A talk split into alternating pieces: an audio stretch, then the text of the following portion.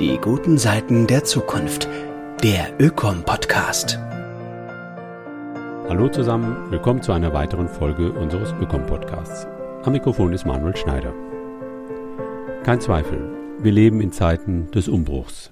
Das merkt man selbst in der Sprache und bei den Wörtern, die man verwendet oder gerne verwenden würde. Wem geht heute noch das Wort Fortschritt mit der nötigen Emphase von den Lippen? Ganz zu schweigen vom Glück. Alles Begriffe, die in ihren Glanz und ihre Selbstverständlichkeit verloren zu haben scheinen. Und damit auch das irgendwie Paradiesische, was früher immer mitschwang, wenn von Fortschritt oder Glück die Rede war. Tempi passati. Jedoch, die Beziehung zwischen Fortschritt und Glück war, nüchtern betrachtet, bereits vor Krieg und Krisen eine gestörte Beziehung.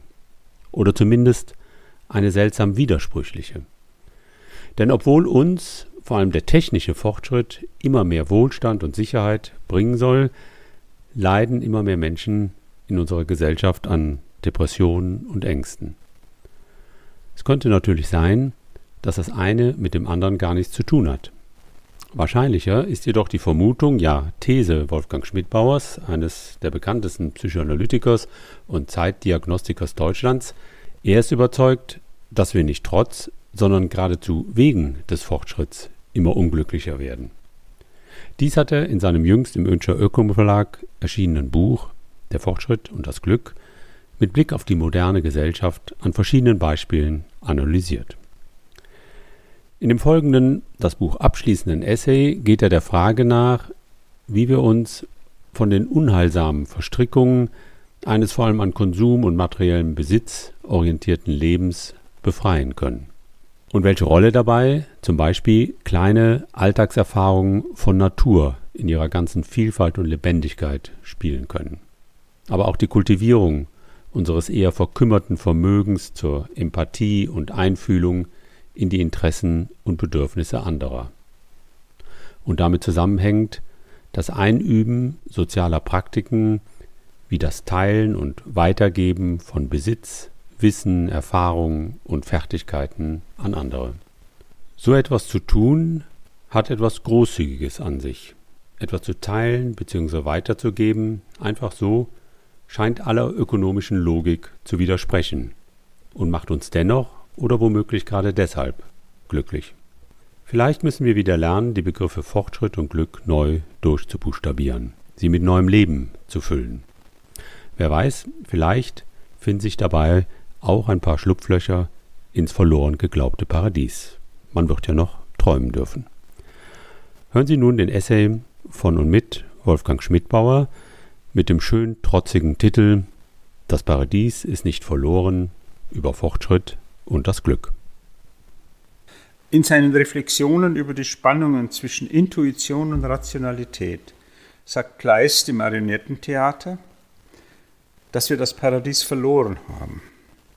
Der Eingang wird vom Cherub bewacht. Zugleich macht es sich Hoffnung. Wer die ganze Erde umwandert, findet vielleicht den Hintereingang. Ich möchte einwenden, der Weg ist gar nicht so weit. Die Vorstellung vom verlorenen Paradies setzt doch voraus, dass wir das Paradies in mythischer Vorzeit besaßen. Wenn wir den Sündenfall als Verlust der altsteinzeitlichen Lebensform verstehen, wird klar, dass uns aus diesem Paradies niemand vertreiben kann, außer uns selbst. Die Götter der Sesshaftigen sind eifersüchtig und rechthaberisch. Sie werden in Tempeln verehrt und in heiligen Schriften beschrieben, Sie lösen sich nicht mehr periodisch auf wie die Götter der echten Nomaden, der Sammler und Jäger, die wir von den falschen Nomaden, den Hirtenvölkern unterscheiden müssen. Denn die Hirten sind an ihre Herden gefesselt, sie kennen das Eigentum so gut wie die Bauern. Sie kennen Strukturen, die sich nicht mehr periodisch auflösen und neu erfunden werden. Und wo solche Strukturen sind, gehen ständig jene Paradiese verloren, die jedes Kind beleben könnte, sobald es zur Welt kommt. Das Eigentum ist der Titan, der die unsterblichen Götter zeugt, die sich der Sterblichen bemächtigen. In ihrem Zeichen wird gekämpft, gesiegt, unterworfen, versklavt. Solche Götter kennen Jäger nicht, so wenig wie die Urkunde, die ihr Eigentum sichert. Eine Frau, die wegen ihrer zerstörerischen Eifersucht Hilfe sucht, erzählte mir, ihr Vater habe als Kind 1945 sein Haus in Prag räumen müssen. Die deutschen Bürger wurden damals vertrieben. Jeder durfte zwei Koffer mitnehmen. An dem letzten Tag in der Wohnung zerschnitt der Großvater die Seiten des Steinweihflügels und zerbrach den Rahmen mit einem schweren Hammer. Diese Geschichte fiel mir ein, als ich den Roman Die Rückkehr der portugiesischen Autorin Dulce Maria Cardoso las. Dort geht es um einen jungen Mann, dessen Familie nach dem Zusammenbruch der Kolonialherrschaft Angola verlassen muss. Zuvor schneidet der Vater mit einer Schere die gestickten Blumen aus dem Tischtuch. Solche Szenen stehen für eine kalte, narzisstische Wut, die mit dem Sieg des Besitzdenkens und der dadurch radikalisierten Verlustangst zusammenhängt. Schönheit und Freude, die im Prinzip allen Menschen über Trauer und Angst hinweg helfen können, werden bekämpft, ihre Symbole vernichtet. Weil ich sie nicht mehr besitze, eigentlich nicht mehr an sie glauben kann, soll sie auch kein anderer haben. Indem ich denen, die ich als glücklicher erlebe, ihr Glück missgönne und so gut ich kann zerstöre, zerstöre ich meine eigenen Glücksmöglichkeiten gleich mit. Wenn wir das Paradies in uns tragen, können wir es auch jederzeit finden. Es gibt viele Wege dazu, selbstvergessen zu sein, die harten Strukturen von Haben und Nichthaben für kürzere oder längere Zeit aufzulösen. Erich Fromm hat diesen Gegensatz in seinem Buch über Haben und Sein ausgeleuchtet. Wie in den moralischen Allegorien über den Helden am Scheideweg, hier der steile Pfad der Tugend, dort der bequeme des Lasters, stellt er den Leser vor eine Alternative. Freilich scheint der Gedanke, wir könnten dem festen, vom System einer Profit- und Wachstumswirtschaft untermauerten Haben Kraft eigener Entscheidung einen Seinsmodus entgegensetzen, sogar noch etwas harmloser als die moralische Allegorie, in der der Tugendpfad immerhin erheblich mühsamer ist als der Pfad des Lasters. Ein schlichtes Abbiegen auf den richtigen Weg eine kurze Entscheidung kann uns nicht von der Herrschaft des Habens freisprechen. Wir Menschen sind weitgehend, aber doch nicht ganz wehrlos gegen die Strukturen, die wir selbst geschaffen haben. Wir waren nicht darauf vorbereitet, in einer von Besitzansprüchen beherrschten Welt zu leben und leben gegenwärtig sehr riskant, weil wir sie nicht loslassen können. Wir werden erzogen, unser Eigentum zu verteidigen. Mammon ist der mächtigste Gott. Er setzt sich durch, wie das Schicksal aller Versuche in den etablierten Religionen zeigt, sich gegen ihn zu reformieren. Der heilige Franziskus predigte Armut und verschenkte seine Habe. Aber die Oberen des Franziskanerordens gründeten nach seinem Tod mächtige Klöster und sammelten große Reichtümer. Buddha lebte wie Franziskus als Bettler, seine Schüler bauten prächtige Klöster. Die Sehnsucht nach einer Kultur des Teilens wird bereits in dem Wort Bettler beschämt und entwertet. Aber sie hat den Menschen nie verlassen und erinnert bis heute in vielen Legenden an den ritterlichen Helden, der teilt, was er besitzt. Nur finden wir nicht in die Strukturen zurück, die den Einzelnen darin unterstützen. St. Martin ist ein Heiliger. Der Pygmäe, der den Elefanten alleine essen will, ein Narr. Es ist erbaulich über Haben und Sein, über das Streben nach Besitz und die freiwillige Armut, die Gier nach Ruhm und die friedliche Bescheidung zu meditieren. Wer inneren Frieden sucht und sich von seiner Angst distanzieren kann, weniger als andere zu bekommen, verdient Respekt, dem sich freilich Ironie beimischt, wenn er uns erklärt, sobald endlich ein größerer Teil der Menschen auf Erden ihn freiwillig auf seinem Weg begleite, werde alles gut. Es wird nicht ohne Härten gehen, nicht ohne Gesetze, nicht ohne neue Strukturen, die dem Unbescheidenen die Hand fesseln, mit der er sonst an sich rafft, worauf der Bescheidene verzichtet. Erst dann wird sich der Bescheidene entspannen und sich auf das wirklich Wesentliche besinnen können. Wir können nicht in eine Zeit vor der Geschichte zurückkehren, in ein Paradies, das sich durch Unwissenheit erhält. Aber wir können die Geschichten aus dieser Zeit erzählen, mehr noch, Wir können etwas von ihr leben, wenn wir auf das Meer, auf Felsen oder Bäume kurz auf etwas schauen, das nicht Mammon spiegelt, sondern das, was vor ihm war. Ein Einkaufszentrum, ein Flughafen, die Fahrt auf der Autobahn, der Bahnhof einer Großstadt oder die Lagerhalle eines Versandhändlers beunruhigen. Es ist, als ob wir die Angst ahnen, die hinter der Kontrolle über Menschen und Dingen steht.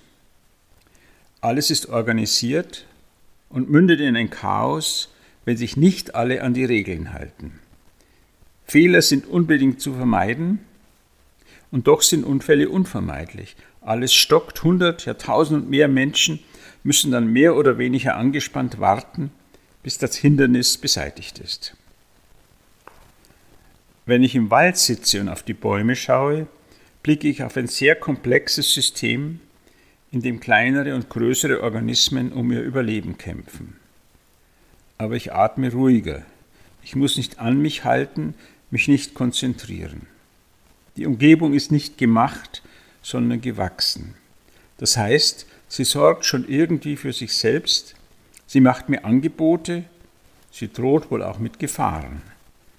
Sie befreit mich davon, mich zu bewerten, weil sie frei von Menschen ist und doch voller Leben, voller Möglichkeiten. Das Paradies ist verloren, denn wir werden die Welt nie wieder so erleben, wie wir es vom Vorbesitz und Verlustangst taten. Aber das Paradies ist nicht verschlossen. Es gibt weder Zaun noch Mauer. Wir können von allen Seiten eintreten wie in ein imaginäres Museum, das ein Türchen in unserem Garten hat und einen Eingang 300 Meter nach dem letzten Haus, dort, wo der Wald anfängt. Es gibt eine jüdische Fabel, die Sheldon Kopp in seinem Buch Triffst du Buddha unterwegs nacherzählt. Ich fasse sie zusammen.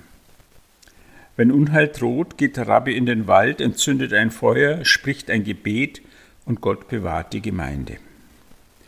Sein Nachfolger geht in den Wald, weiß aber nicht, wie man ein Feuer entfacht. Er entschuldigt sich dafür bei Gott, spricht das Gebet und wieder geschieht das Wunder. Sein Nachfolger soll ebenfalls Hilfe erbitten, geht in den Wald und spricht mit Gott. Ich kann kein Feuer machen, ich kenne das Gebet nicht, aber ich weiß den rechten Ort, das muss genügen. Und die Gemeinde wird gerettet. Dann trifft die Aufgabe den nächsten Rabbi, dieser ist schon sehr alt. Im Lehnstuhl spricht er zu Gott, ich kann kein Feuer machen, kenne das Gebet nicht und nicht die Stelle im Wald. Aber ich kann noch die Geschichte erzählen, das muss genügen. Und Gott half, denn er liebt Geschichten.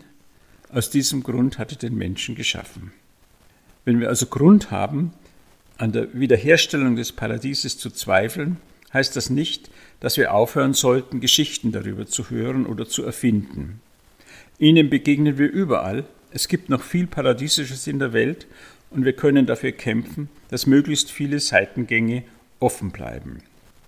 Wir müssen unseren Verschwendungskonsum einschränken, um die Erde in einem Zustand zu erhalten, der das Leben auf dem Planeten nicht gefährdet. Nicht Erwerb und Besitz, sondern die Übung der eigenen Fähigkeit und das Interesse am Wohlergehen der Mitmenschen sind die Grundlagen für das Lebensglück. Seit Menschen Macht über ihresgleichen begehren, liegt die Versuchung nahe, Macht mit Hilfe von Glücksversprechen zu gewinnen und zu festigen. Ob reiche Beute im Diesseits oder das Paradies im Jenseits, Lügen über künftiges Glück haben das Verhalten mächtiger Organisationen von den monotheistischen Religionen bis zu den marxistischen Utopien geprägt. Widerstandskraft gegen manipulative Versprechungen entfalten Menschen, die ihr Glück nach dem Vorschlag von Aristoteles nicht in der Versorgung mit Gütern, sondern in der Übung ihres Könnens suchen. Die aufgeblähte Institution des Eigentums geht weit über den materiellen Besitz hinaus, den Einzelne beanspruchen. Er beginnt, wie bereits bei Rousseau beschrieben, bei Zaun oder Mauer um ein Stück Land. Die Konsequenzen sind schlimm genug, aber sie werden bei weitem durch den Anspruch von Konzernen übertroffen, die Luft und Grundwasser verpesten, um eine Riesenmaschinerie zu betreiben, die ihnen viel Nutzen, allen anderen aber nur Schaden bringt. Das zu verhindern ist Aufgabe der Politik, sie wird aber nur dann genügend Energie entfalten, wenn sich das Bewusstsein der Bürger verändert. Der Eigentumsgedanke wirkt wie ein Pflock, der die mitgebrachte Bereitschaft des sozial so begabten und bedürftigen Homo sapiens an die Kette legt und ihn ernstlich behindert, sein Glück im Teilen zu finden. Wir brauchen es nicht zu erlernen, den hungrigen Blick eines Mitmenschen, vor allem eines Kindes, zu deuten. Wenn wir die Fähigkeit nicht verloren haben, den Kontakt zu Menschen als Glücksbringer zu erleben, werden wir immer wieder spontan den Impuls verspüren, zu teilen, was wir gerade verspeisen. Andernfalls müssen wir uns mitsamt unseres Genusses verstecken. Ich gehe ein wenig stumpf und trüb zum Einkaufen. Aus einem Auto mit italienischem Kennzeichen spricht mir eine Frau in gebrochenem Deutsch an, will den Weg zum chinesischen Turm im englischen Garten wissen. Ich antworte in leidlichem Italienisch, erkläre den Weg, sehe in strahlende Augen, heimse Komplimente ein, lege den Rest des Weges in weit besserer Stimmung zurück. Das ist banal und bezaubernd zugleich. Es macht glücklich zu teilen. Zweifellos wären die Vertriebenen glücklicher in ihr neueres Leben aufgebrochen, wenn sie es über sich gebracht hätten, die Seiten des Flügels nicht mit der Drahtschere zu traktieren, die gestickten Blumen nicht aus dem Tischtuch zu schneiden. Der Gedanke, dass auch andere recht hin oder her ihre Freude haben dürfen, weil wir alle Menschen sind, lässt in aller Trauer doch mehr Raum für das eigene Glück als Hass und Häme. Glück ist einfach, nicht kompliziert. Deshalb haben es Erwachsene so viel schwerer, sich zu freuen, zu lachen, glücklich zu sein als gut versorgte und beschützte Kinder. Vermutlich ist auch die Reflexion über das Glück eine eher kindische Angelegenheit. Zu diffus, zu spielerisch, wie soll das ernsthaft objektiviert werden? Durch Fragebögen?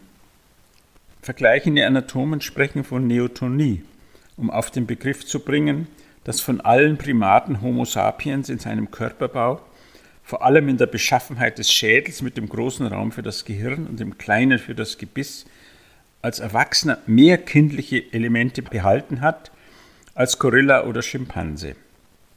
Das gilt durchaus auch für unsere Psyche.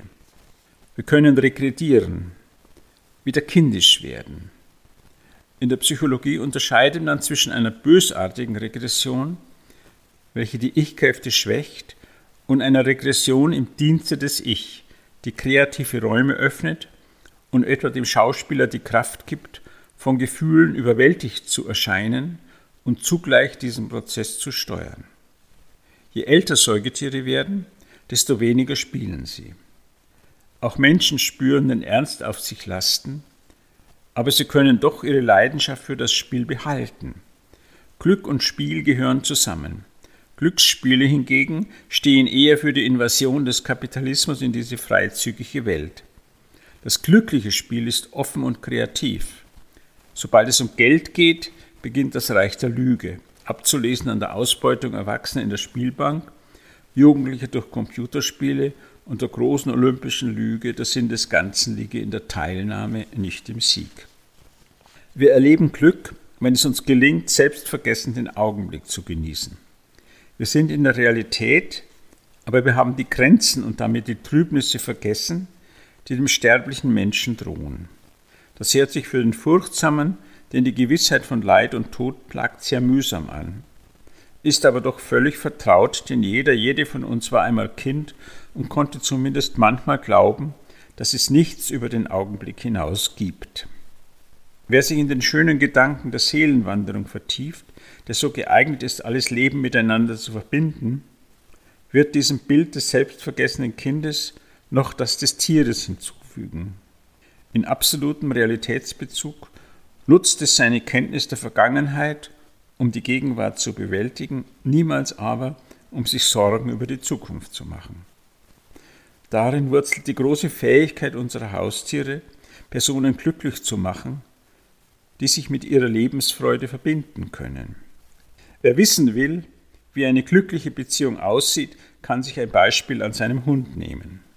Es ist das Prinzip, sich immer und grundsätzlich zu freuen, wenn ich das Geschöpf, dem ich mich nahe fühle, sehe, höre, rieche. Unsere emotionalen Strukturen fügen sich nicht harmonisch in eine von Leistungsdruck und Fortschrittszwang beherrschte Welt. Wir sind anpassungsfähig genug, um diese Welt zu ertragen, aber wir leiden unter ihren Forderungen und fühlen uns nicht sicher in ihr. Fortschritt und Zeitmessung sind Geschwister. Ohne Uhren in der Westentasche oder am Handgelenk wäre die Industriegesellschaft nicht entstanden. Wie Grundbesitz ist auch Zeitbesitz eine neuartige Qualität in der kulturellen Evolution. Zeitmessung unterwirft den nicht genau getakteten Lebensrhythmus einem fremden Gesetz. Sie dürfte das wichtigste Ursache des Bluthochdrucks sein, einer typischen Zivilisationskrankheit. Die Formel Zeit ist Geld gehört zur kapitalistischen Wirtschaft. Der amerikanische Philosoph Wayne Deloria hält diese Formel für den ersten Schritt zur Umweltzerstörung durch die Europäer. Wenn Zeit Geld ist, muss sie auch gespart und optimal genutzt werden. Wachsende Ansprüche an Effektivität, Geschwindigkeit, Komfort und Mobilität sind die Folgen. Stammeskulturen waren nie auf der Suche nach einem bequemeren Leben, nach wirtschaftlichem Wachstum durch technischen Fortschritt. Auch der Gedanke an ein Ende der Zeit ein Weltgericht und eine Weltreligion ist ihnen fremd. Ihr Glaube ist an Orte gebunden. Er kann nicht exportiert werden. Die spirituelle Verantwortung für die unmittelbare Umgebung bildet ein heilsames Gegengewicht zum anonymen Raubbau von Investoren, denen die Bedürfnisse der Indigenen und der Ökosysteme nur lästig sind. Hitzige Auseinandersetzungen um Autobahnen, Flughäfen, Atomkraftwerke und Wiederaufbereitungsanlagen für radioaktiven Müll spiegeln diesen Konflikt. Lange Zeit galten Bauern und Eigenheimbesitzer, die sich gegen die Verbreitung des Raubbaus wehrten, als rückständig und lästig. Es fehlte nicht viel und der grausame Spruch aus den kolonialistischen Kriegen, nur der tote Eingeborene ist ein guter Eingeborener, hätte sich in den Kämpfen zwischen Staatsmacht und lokalem Widerstand wiederholen lassen. Gegenwärtig setzt sich eine andere Sichtweise durch. Der Eindruck verstärkt sich, dass die Hektik des globalisierten Wirtschaftens nicht unterstützt, sondern gebremst werden muss.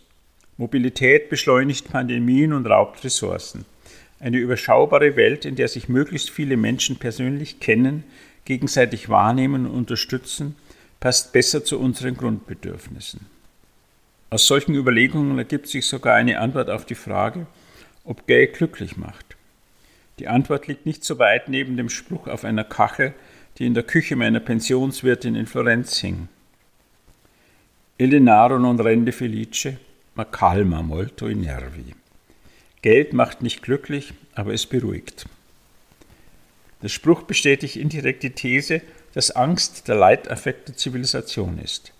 Wir brauchen Geld, um in der durch die Geldwirtschaft zerrissenen, unübersichtlichen Kultur unsere ängstlich angespannten Nerven zu beruhigen. Geld ist die Steigerung der vom Hirten bewachten Herde des gefüllten Getreidespeichers. Der Goldspeicher ist nur in Disneyland der Ort erfrischender Bäder für Dagobert Duck. Er steht für einen abstrakten Vorrat, ein Guthaben, das sich einlösen lässt. Indem ich bezahle, bin ich mächtig und kalt. Ich mache jeden zwischenmenschlichen Austausch, jedes Teilen zu einer Transaktion. Geld gegen Ware oder Dienstleistung. In einem sozialpsychologischen Experiment wurden Passanten gebeten, beim Transport einer sperrigen Last mit anzupacken. Sie taten es häufiger, wenn die Hilfe spontan und emotional bleiben durfte. Das Angebot einer kleinen Summe weckt der Widerwillen. Bezahlung in einer Situation, in der wir Spontanität erwarten, wird als Erniedrigung verstanden. Das Glück der Szene geht verloren, sobald Geld ins Spiel kommt so bietet der unausweichliche Rückbau einer auf bösartigem Wachstum beruhenden Zivilisation auch die Möglichkeit, sich auf neue Formen des Teilens zu besinnen und sich den primären Glücksmöglichkeiten wieder zu nähern. Wir wissen heute genauer, was uns wirklich glücklich macht und was unserem Glückserleben im Weg steht. Homo consumens steht eine glücklose Zukunft bevor. Die Frage bleibt offen, ob Homo sapiens seine Glückspotenziale retten und bewahren kann.